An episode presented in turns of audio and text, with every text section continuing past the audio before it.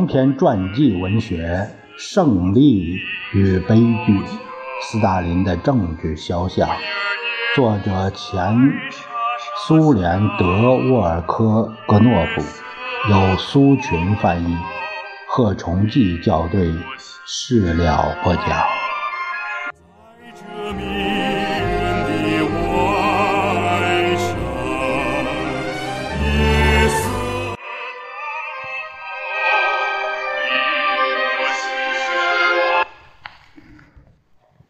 政治局曾数次讨论如何对待托洛茨基的问题，因为托洛茨基不仅继续表现出反党情绪，而且据斯大林认为，现在还有反苏情绪。最后，政治局得出结论，必须将托洛茨基逐出莫斯科。最初要求这位反对派领袖离开克里姆林宫。革命后，某些领导人住在这里边。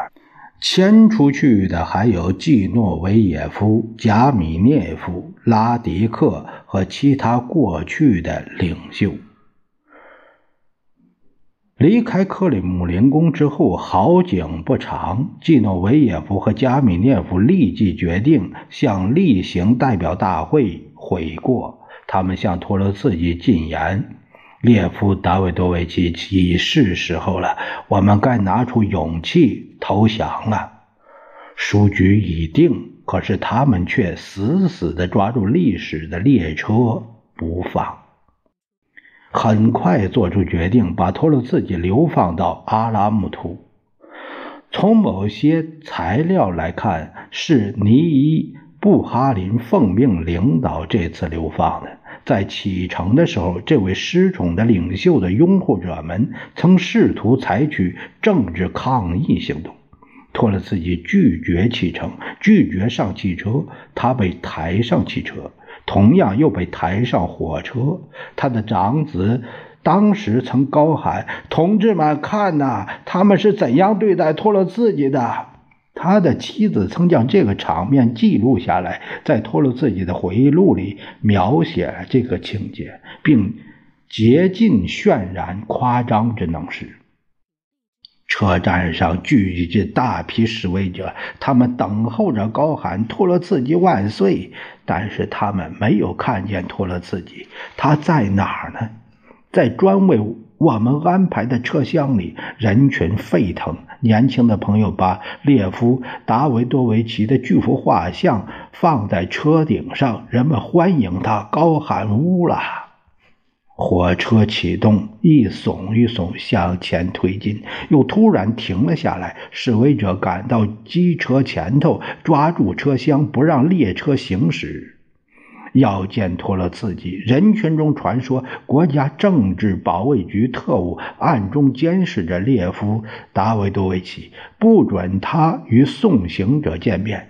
车站上的骚乱难以形容，人群同民警和国家政治保卫局特务发生冲突，双方都有损伤。后来开始逮捕。斯大林身在克里姆林宫。却密切注视着把托洛茨基驱逐出境的处理情况。常常有人给斯大林打电话，总书记默默地听着，最后只恶狠狠地说：“不能姑息纵容，不能做丝毫让步，要砍掉托洛茨基的助手，立即行动，不得迟延。”说完之后，斯大林激动地在房间里来回踱着步子，同时在紧张地思考着什么。几年之后，斯大林在别墅里同自己的战友一起坐在桌旁讨论托洛茨基最新讲话的消息。他说：“当时我们犯了两个错误，应该把他留在阿拉木图，直到今天。无论如何，不应该让他出国。”还有就是，怎么能允许他带走那么多文件呢？托洛茨基在阿拉木图时还在继续从事政治活动。他从流放地每月给各地发去数百封信和电报，交流情况，维持反斯大林斗争的。逐渐熄灭的火光。托洛茨基在回录中承认，当时他还同拥护他的人保持着秘密通讯联系。他的大儿子在自己的笔记中披露了通讯的规模。一九二八年四月到十月，我们从阿拉木图寄出了八百封政治性信件，发出电报约五百五十封，收到大小政治性信件一千多封，电报七百封。此外，我们还搞了秘密通信，有秘密信使。托洛茨基试图使反对派的力量活跃起来。而且被罢黜的领袖的作用，像通常一样，使他有了一点道德上的优势。反对派领袖被流放这个事实，既未改变他的思维方式，也未改变他使党内动荡的愿望。对斯大林的仇恨，最终占据了他的一切政治利益的中心。一年之后，一九二九年一月，在长时间讨论了各种方案之后，政治局决定将托洛茨基及其妻子和儿子列夫经过奥德萨驱逐到君士坦丁堡。一九二九年二月的一个寒冷的早晨，托洛茨基乘伊里奇号轮船来到了君士坦丁堡。他决定马上引起世界舆论对自己的注意。在他给土耳其总统凯莫尔的声明中说：“阁下，我有幸在君士坦丁堡大门口通知您。”我来到土耳其的疆界，绝不是出于自己的选择。我能够越过边界，仅仅是屈从于暴力。托洛茨基，一九二九年二月十二日，这位没站住脚的世界革命大元帅，不久就开始周游列国，最后一站是墨西哥。托洛茨基斗争最积极的十年。到来了。现在他还不仅反对斯大林，常常反对他初期曾积极帮助建立和捍卫的社会主义国家。托洛茨基悲剧的原因之一就在于，归根结底，他是把个人欲望放在第一位的。列宁曾经谈到过的托洛茨基的非布尔什维主义，最终充分地暴露了出来。两位卓越领袖之间的内讧，加速了这种结局。托洛茨基对斯大林的个人仇恨和憎恶，压倒了他对自己不久以前还颂扬的那种理想和价值的起码正确态度。并且逐渐使他深深陷入思想上的绝路。刚刚来到君士坦丁堡，托洛茨基就把一个名为《发生了什么事及如何发生的》小册子交给了资产阶级报纸。这个小册子由六篇文章组成。在其中一篇文章中，占中心位置的是托洛茨基一年半以前还企图竭力进行掩饰的这种论断：在一国能够建成社会主义的理论是一种反动的臆造，是对革命国际主义的主要的极为有罪的破坏行为。这个理论具有行政命令的论据，而不是科学的论据。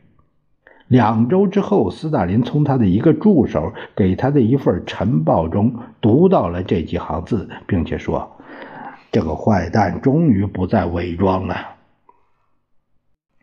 到国外之后，托洛茨基千方百计地关心自己革命家的名声，但却越来越深地陷入了反苏主义的泥坑。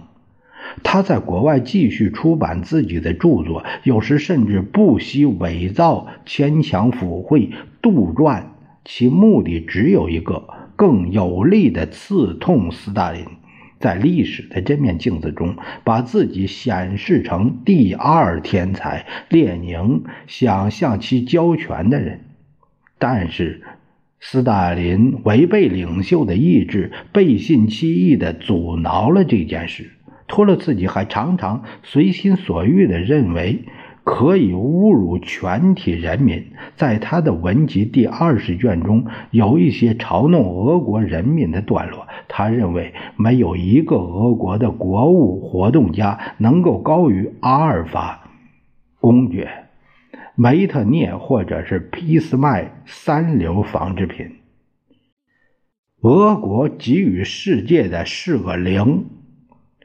我想，这些反斯拉夫主义的言论能够加深我们对这个人的政治面貌的认识。尽管他臆断地认为自己应在历史上起重要作用，应该公正地说，托洛茨基至死都极为尊重列宁的天才，痛苦地寻找俄国革命遭受波折的症结所在。他正确地认为。斯大林和斯大林主义是历史的反常现象。在国外，托洛茨基称自己是游历世界无需签证的人。他还说，列宁坐在前锋的车厢里，穿过德国投入革命，而我乘坐伊里奇号轮船，被迫来到君士坦丁堡。因此，我不认为自己被流放是历史的最后结论。他没有考虑到历史按自己的规律行事，有时他要过几十年之后才说出自己的最后结论。